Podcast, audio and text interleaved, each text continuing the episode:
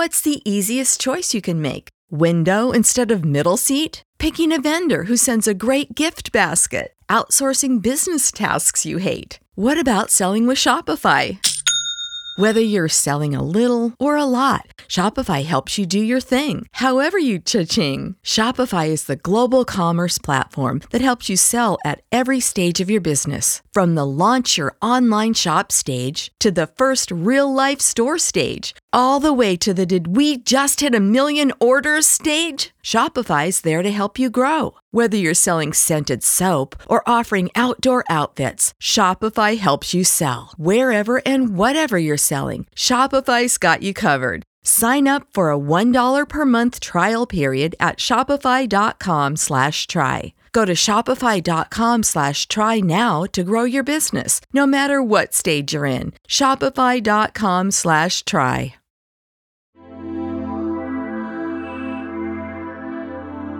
Hola a todos, quiero darles las gracias por escuchar de nuevo un episodio de Punto Ciego. Mi nombre es Luis Tuches y estoy bastante contento, emocionado de poder compartir con ustedes el tema de este día porque es algo con lo que todos nos identificamos, creo que es algo que todos compartimos, así que creo que va a ser de bastante bendición y ayuda para todos. El tema de hoy es una pregunta y es ¿qué es lo que necesitas? Todos tenemos algo en común y es de que todos tenemos necesidades. No hay nadie que tenga totalmente todo lo que quiere o necesita en la vida. Sería perfecto poder tenerlo. Pero la verdad es de que a pesar de que nos vaya bien, a pesar de que tengamos la mayoría de cosas que queremos, a pesar de que tengamos una buena vida, siempre tenemos alguna necesidad. Puede ser por una enfermedad, puede ser económica, puede ser una necesidad emocional, puede ser algo, pero siempre hay algo que nos falta, que nosotros queremos o que nosotros estamos buscando. Y de eso es lo que vamos a hablar hoy. ¿Qué es lo que necesitas? Yo no quiero que hoy penses solo en lo que necesitas y te frustres porque no lo tenés y porque tal vez es algo que parece imposible de tener o de que pase. Parece que necesitas un milagro directamente y lo has estado tal vez buscando por años y ya tal vez estás frustrado. Yo no quiero que como que te centres en lo malo de necesitar algo. Hoy quiero que te centres en lo bueno de cada vez que nosotros tenemos una necesidad. Y es de que tenemos una persona todopoderosa para poder acudir. Dios es nuestro Padre, Dios es nuestro Creador. Y Él lo que quiere es vernos bien a nosotros. Nos quiere ver contentos, nos quiere ver satisfechos, nos quiere ver con una vida plena. Él tiene la capacidad de darnos cualquier cosa que nosotros necesitemos. Pero para poder tener esas cosas que necesitamos, nosotros primero creo que tenemos que entender quién es Él. ¿Quién es Dios? Y tal vez esa pregunta es bastante compleja y no me voy a extender hoy como para querer solucionar todas las dudas que alguien tenga sobre quién es Dios. Pero con respecto a las necesidades hay un factor bastante importante del cual hoy quiero hablarles. Primero creo que debemos de entender de que todos tenemos una idea preconcebida de quién es Dios para nosotros. En base a experiencias, en base a lo que nos han contado, en base a lo que hemos leído, en base a lo que hemos vivido. Y tal vez las experiencias de la mayoría de ustedes no necesariamente son buenas. Yo tengo amigos los cuales tal vez han visto sus milagros y por eso tienen una fe bastante fuerte o una confianza bastante sólida en que Dios puede hacer cualquier cosa. Pero también tengo amigos que tal vez por falta de fe, por falta de paciencia, no lograron ver ciertas cosas en su vida, entonces esa experiencia hace que ellos tengan una visión o una forma de ver a Dios muy distinta.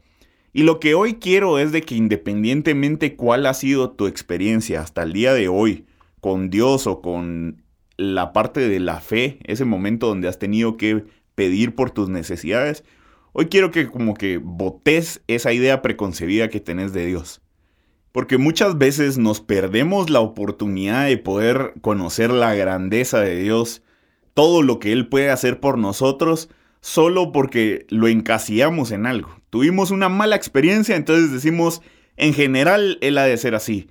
O decimos, ah, es que la vez pasada le pedí por un milagro y no sucedió, entonces, si le pido por algo más grande, fijo, no me lo va a dar. Y hay diversas razones por las que probablemente lo que necesitabas no llegó en el momento donde lo querías. Tal vez ni siquiera era el tiempo para que recibieras eso. O tal vez solo requería un poco más de tu fe o de tu paciencia el poder verlo en tu vida.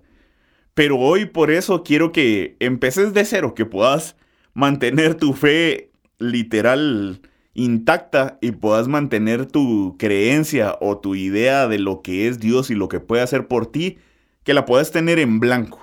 Porque hoy vamos a aprender algo que, que es bastante poderoso, así como es bastante simple.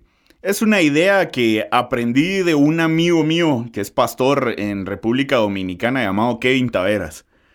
Y una vez estábamos tomándonos un café, estábamos hablando sobre el poder de Dios, sobre las necesidades que muchas veces tenemos o los milagros que queremos ver en nuestra vida. Y él me leyó unos versículos que hoy les quiero compartir y, me compartió esta idea que literal me voló la cabeza y espero que haga lo mismo con ustedes, que podamos entender bastante de quién es Dios en base a esto. Y esta historia la podemos encontrar en Éxodo 3, 13 al 14.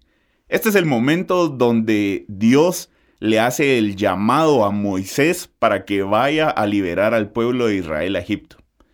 Y Moisés está presentando una serie de excusas, está tratando de dialogar con Dios sobre cuáles serían los diferentes escenarios posibles en el momento en que él vaya, se presente ante el faraón y se presente ante el pueblo israelí.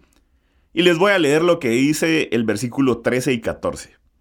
Pero Moisés insistió, supongamos que me presento ante los israelitas y les digo, el Dios de sus antepasados me ha enviado a ustedes. ¿Qué les respondo si me preguntan, ¿y cómo se llama? Yo soy el que soy, respondió Dios a Moisés.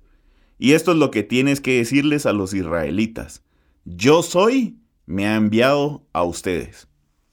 Yo no sé si ustedes han analizado alguna vez este versículo o si lo hayan leído alguna vez, espero que sí. Pero para mí esta es una de las respuestas más bizarras de parte de Dios. Es una de esas respuestas que yo no entendía la primera vez que lo leí. Yo me recuerdo que cuando leí la respuesta que le dio de yo soy te envió. Eso era lo que él tenía que decir.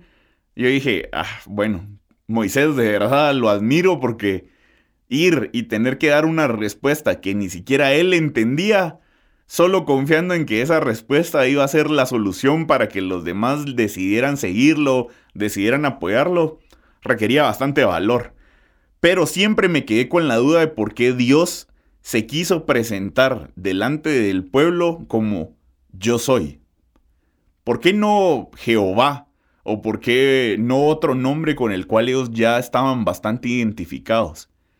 Y luego hablando con este amigo, leíamos estos versículos y él me decía, ¿sabes por qué él se presentó como yo soy y no con Jehová o algún otro nombre que él podía haber dicho como para que lo reconocieran más fácil? Y es porque la generación de israelitas con las cuales tuvo que ir Moisés era una generación que ya llevaba 200 años, llevaba cientos de años como esclavos. Era una generación que ya no conocía directamente el poder de Dios, pero sí conocían bastante de cerca la cultura egipcia, que era la cultura del pueblo que los tenía ellos esclavizados. Y la cultura egipcia no se enfocaba en un solo dios. Ellos tenían miles de dioses. Y sus dioses se enfocaban en satisfacer una distinta necesidad. Ellos tenían un dios para orarle cuando necesitaban sol. Ellos tenían un Dios para orarle por la fertilidad. Ellos tenían un Dios para orarle cuando necesitaban que su ganado estuviera sano. Ellos tenían un Dios para pedirle si ellos tenían alguna necesidad económica. Ellos tenían un Dios para pedirle si ellos necesitaban sanidad. Ellos tenían dioses para cualquier cosa que a ustedes se les ocurra. Entonces, el pueblo de Israel en ese entonces su forma de ver a Dios o de ver los dioses en general era el entendimiento de que habían diversas maneras de satisfacer las necesidades que ellos tenían. Al igual que el pueblo de Egipto, lo único que conocía relativo a dioses era eso. Dioses distintos para cada necesidad. Pero luego, para presentarse ante esa cultura, después de cientos de años, viene Dios y escoge un nombre o un referente bastante sencillo y es yo soy. Pero ¿por qué? ¿Por qué escoger yo soy? Porque literal él quería ir con el pueblo de Israel, con su pueblo, y poder decirles, ¿tenés una necesidad? Yo soy la respuesta a esa necesidad. ¿Querés tener mejores cosechas? Yo soy la persona que te puede dar mejores cosechas. ¿Quieres una mejor economía? Yo soy la persona que puede darte una mejor economía. ¿Necesitas sanidad? Yo soy la persona que puede sanarte de tus dolencias o enfermedades. ¿Necesitas llenar un vacío? Yo soy la persona que puede llenarte de algo que nunca te vuelva a hacer sentir mal. Él quería presentarse ante su pueblo como yo soy para cambiarles una idea equivocada que ellos tenían de que necesitaban distintos dioses para poder obtener distintas cosas. Él lo que él quería decirle es, no importa cuál sea tu necesidad, yo soy la respuesta a cada una de esas necesidades. Y la verdad esto me encantó porque me ayudó a entender bastante sobre el por qué él vino a presentarse en ese momento como yo soy. Él quería que ellos entendieran. Él era la respuesta a todo lo que ellos estaban buscando, a lo que ellos anhelaban, a esas cosas que habían estado deseando. Él era la respuesta. Ahora uno pensará, bueno, eso lo hizo porque ellos estaban en ese momento en ese contexto en el cual habían tantos dioses para pedir diferentes necesidades que tal vez necesitaban dirigir toda su atención al poder sobrenatural que específicamente Dios tenía. Pero la verdad, en la actualidad, esto es algo que muchas veces necesitamos recordarnos, de que Él es la respuesta a todas las necesidades que nosotros tenemos. ¿Y por qué es tan necesario que ahora, en la actualidad, lo recordemos? Y es porque sin darnos cuenta muchas veces nosotros depositamos nuestra fe en distintas cosas que no son Dios. Muchas veces nosotros depositamos nuestra fe en lo que el dinero puede proporcionarnos.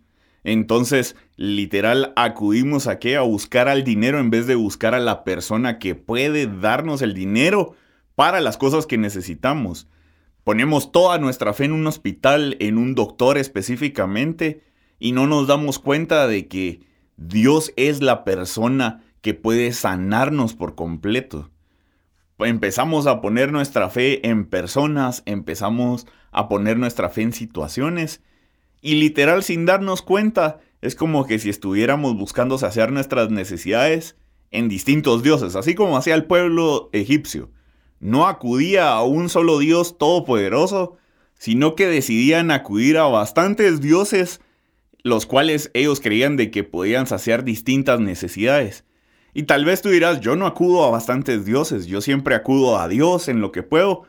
Pero si te pones a pensar dónde has depositado más tu fe cuando tenés una crisis, cuando tenés emergencias, creo que tal vez te darías cuenta de que no necesariamente has puesto tu fe en dioses, pero si has decidido poner tu fe en distintas cosas que no son Dios. Tal vez en medicinas, tal vez lo has puesto en un trabajo, tal vez has puesto tu fe en una persona, en una pareja emocional, para que puedas saciar ciertas cosas. O sea, muchas veces nosotros venimos y se nos olvida que Dios es la fuente de poder, es esa respuesta a todo lo que nosotros necesitamos. Y la Biblia es bastante clara en esto. Literal, si tú querés convencerte del poder de Dios o querés convencerte de que Él es la respuesta a todas tus necesidades, la Biblia es bastante clara. ¿Te sentís perdido? Juan 14, 6 dice, yo soy el camino. Tal vez te sentís en oscuridad en tu vida. Pero ¿qué dice Juan 8:12? Yo soy la luz del mundo. ¿Sentís que tal vez estás perdiendo vida o te sentís muerto por dentro muchas veces? Hay personas con las que yo hablo que literal así es como se sienten, como que si ya no hubiera algo ahí que estuviera como que palpitando por dentro. Pero ¿qué dice Juan 11:25? Yo soy la resurrección y la vida. Y me gusta esto porque no solo dice yo soy la vida, dice yo soy la resurrección. Porque muchas veces, como les decía, hay personas que sienten que algo dentro de ellos murió. Pero si Él dice yo soy la resurrección, Él también nos está diciendo yo no solo puedo dar vida o mantener la vida, yo puedo volver a resucitar cosas que tal vez estaban muertas dentro de ti. Y esto es algo bonito. Tal vez necesitas amor, pero primera Juan 4:16 dice, Dios es amor. Tal vez tenés hambre de su palabra, sed de su espíritu. Y Jesús decía en Juan 6:35, yo soy el pan de vida. Tal vez te sentís solo, sentís que ya nadie te acompaña, estás rodeado de personas, de tu familia, de amigos, pero por alguna razón lo que tienes es soledad. Pero Josué 1.9 dice, Jehová tu Dios estará contigo a donde quiera que vayas. Él es esa persona que está dispuesta a recorrer cualquier camino contigo. Estás cansado, te sentís ya desgastado, golpeado tal vez por diferentes cosas que te han pasado en la vida. Él es la persona que te puede dar descanso, dice Mateo 11:28. Tal vez estás lastimado, te sentís como que hay cosas en ti que, que no terminan de sanar, heridas que alguien te ha hecho, que situaciones te dejaron. Pero Salmo 147.3 dice, si estás lastimado, Él es quien sanará tus heridas. Él sana a los de corazón quebrantado y les venda las heridas.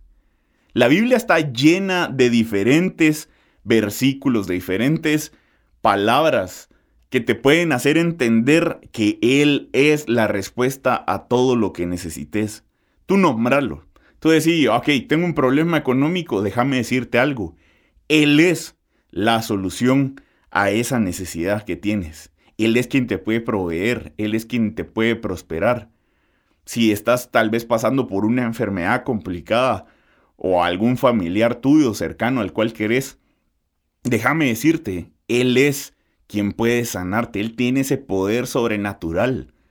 Y no solo tiene la capacidad, sino que literal tiene la disposición. Él está ahí atento, esperando solo a escuchar tus oraciones, esperando a que tú utilices la fe que Él depositó en ti para algo bueno, para algo correcto. Porque todos tenemos una ración de fe en nosotros, todos tenemos un grado de fe, un nivel de fe.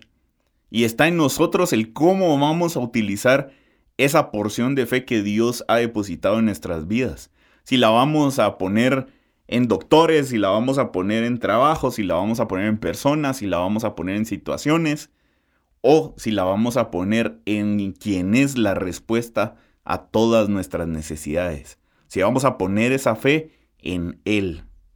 Ahora, hay algo que quiero que entiendas ya para finalizar casi este episodio.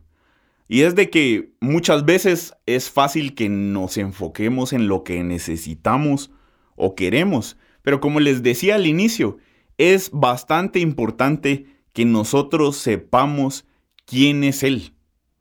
Necesitamos tener bastante claro quién es Dios, qué puede hacer por nosotros. Y no solo enfocarnos en nuestras necesidades, en qué es lo que estamos deseando, porque muchas veces literal creo que nos enfocamos tanto en nuestras necesidades y no en quién puede saciar todas nuestras necesidades, que por eso no tenemos una respuesta efectiva.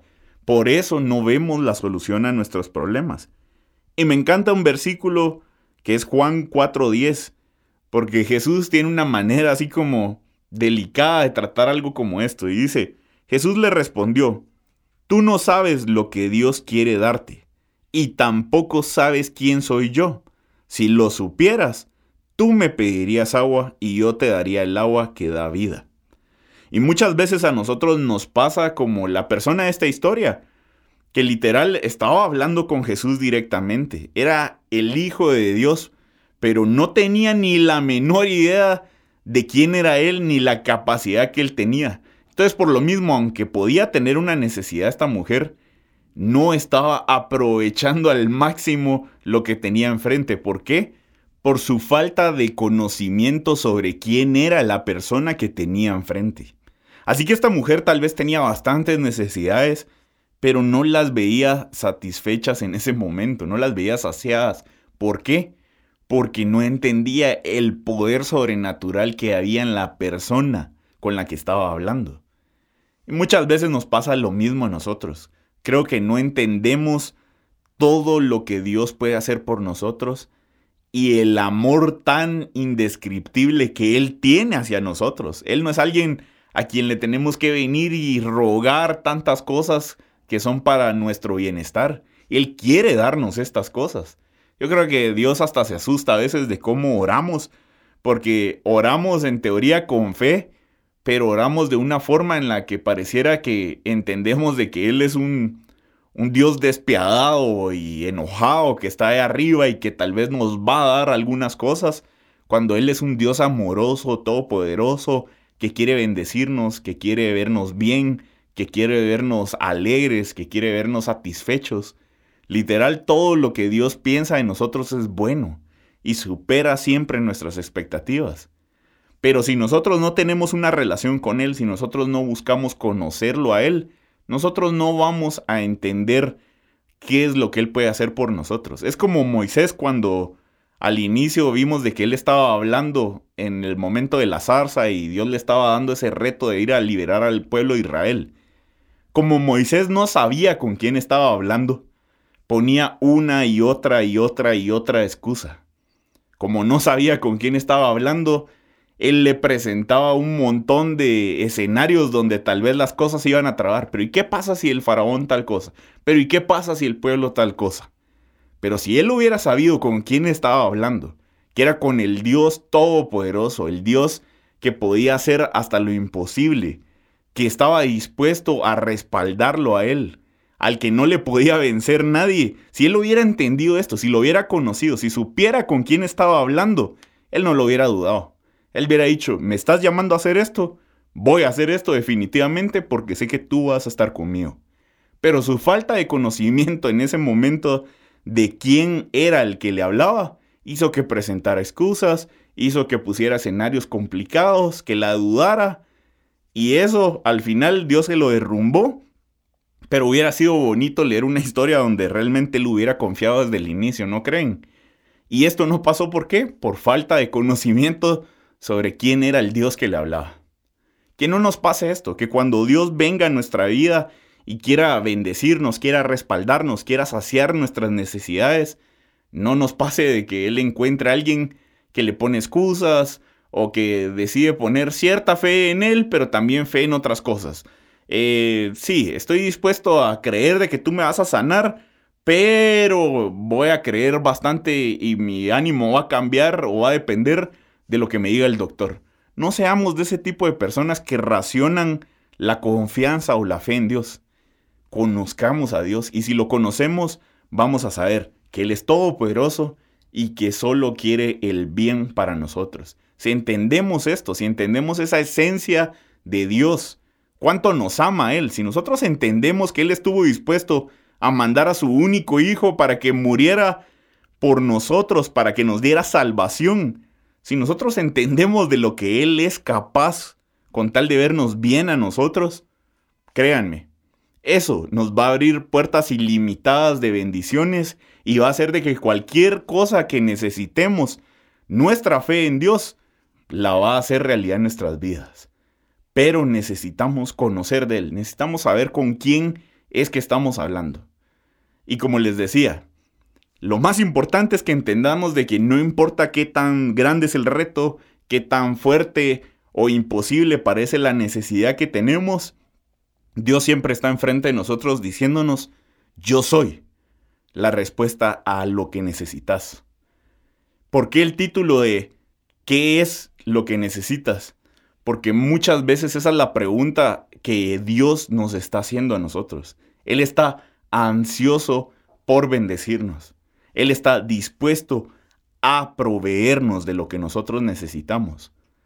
Pero tenemos que quitarnos esa mentalidad de venirle a rogar a Dios o a tratar de que, bueno, voy a estar dispuesto a hacer esto otro para así tal vez que me des algo. No, Dios no está así, Dios no es un Dios interesado, Dios no es un Dios comerciante que si me das esto yo te doy lo otro. No, Él lo único que quiere es que pongas tu fe en Él, confíes en Él y así Él pueda obrar en tu vida y pueda satisfacer todas tus necesidades. Yo no sé cuál es la situación actual en tu vida. No sé si tienes una gran necesidad, si tienes varias necesidades, pero déjame decirte algo. Dios está dispuesto a bendecirte, a respaldarte, a saciar todas las necesidades que tengas. Lo único que necesitas es confiar en Él, es depositar tu confianza, tu fe en el poder que Él tiene. Dios está delante de ti hoy, preguntándote qué es lo que necesitas. Y déjame decirte algo con certeza, y es de que no importa cuál sea tu respuesta, cuál sea esa necesidad que tú tienes, su respuesta siempre va a ser, yo soy quien puede suplir a todas tus necesidades. Yo soy esa persona que quiere bendecirte. Que Dios los bendiga. Quiero agradecerles por haber escuchado este episodio y espero que haya sido de bastante bendición para sus vidas. Espero que nos podamos encontrar en un nuevo episodio de Punto Ciego. Hasta luego.